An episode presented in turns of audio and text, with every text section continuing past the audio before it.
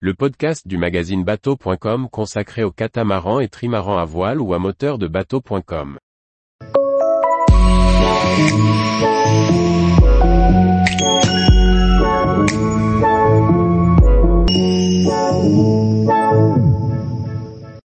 Santa Maria et Sao Miguel, escale trop méconnue des Açores. Par Dominique Montesinos. Les Açores, îles volcaniques au cœur de l'Atlantique, sont chères au cœur des marins et forment une destination abordable depuis l'Europe. Dans ce premier volet de notre série, intéressons-nous aux îles de l'Est, plus loin des circuits connus des plaisanciers, Santa Maria et Sao Miguel. Les Açores abritent neuf îles, tout aussi attirantes pour les marins. Zoom sur le groupe oriental, avec les îles de Sao Miguel et Santa Maria. La population de Santa Maria, forte de 5600 habitants, se partage 97 km. Le port principal, Villa do Porto, est convenablement abrité des vents dominants, et la houle n'y entre plus depuis la construction d'une solide jetée. L'accès peut cependant être délicat par brise fraîche ou forte houle. De nombreux Açoriens, ont émigré en Amérique du Nord. C'est, l'uso-americanos, constitue, à présent, l'essentiel des touristes qui trouvent ici un solide remède à leurs élans nostalgiques. Pour ceux qui sont restés, l'activité se concentre sur l'agriculture, la viticulture et la pêche.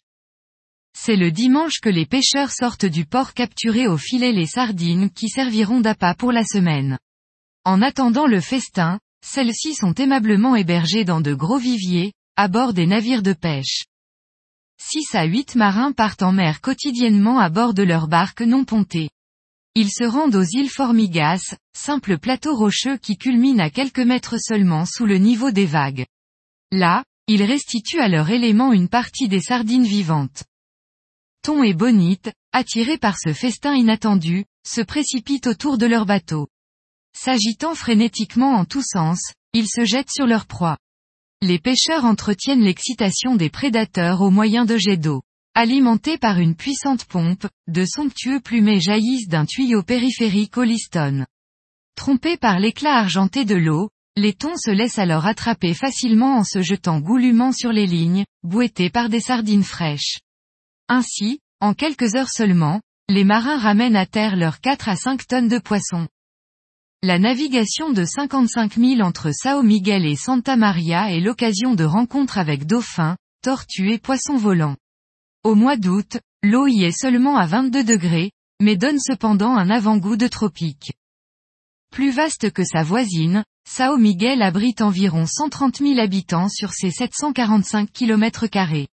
Les quais bondés de Ponta Delgada accueillent parfois les navires de passage, jusqu'à 5 accouples.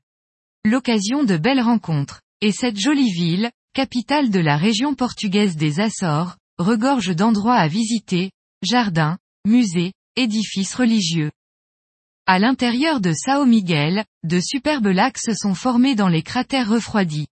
Le volcanisme local se manifeste par la présence de sources chaudes.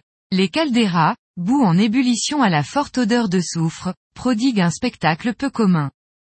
Les amateurs de bandes dessinées reconnaîtront les paysages qui ont inspiré à Edgar P. Jacobs l'épisode de Blake et Mortimer l'énigme de l'Atlantide. Pâturage et haies d'hortensia sont légion dans toute l'île. Les Açores sont d'ailleurs la première région de production laitière du Portugal.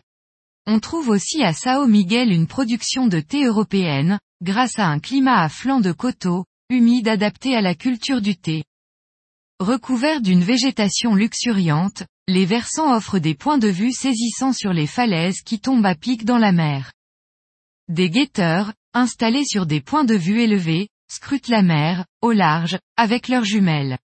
Dès l'apparition de cétacés dans leur champ de vision, ils alertent les capitaines des bateaux dédiés aux promenades en mer et au whale watching. Les Açores sont en effet un des sites les plus réputés pour admirer les baleines. Tous les jours, retrouvez l'actualité nautique sur le site bateau.com. Et n'oubliez pas de laisser 5 étoiles sur votre logiciel de podcast.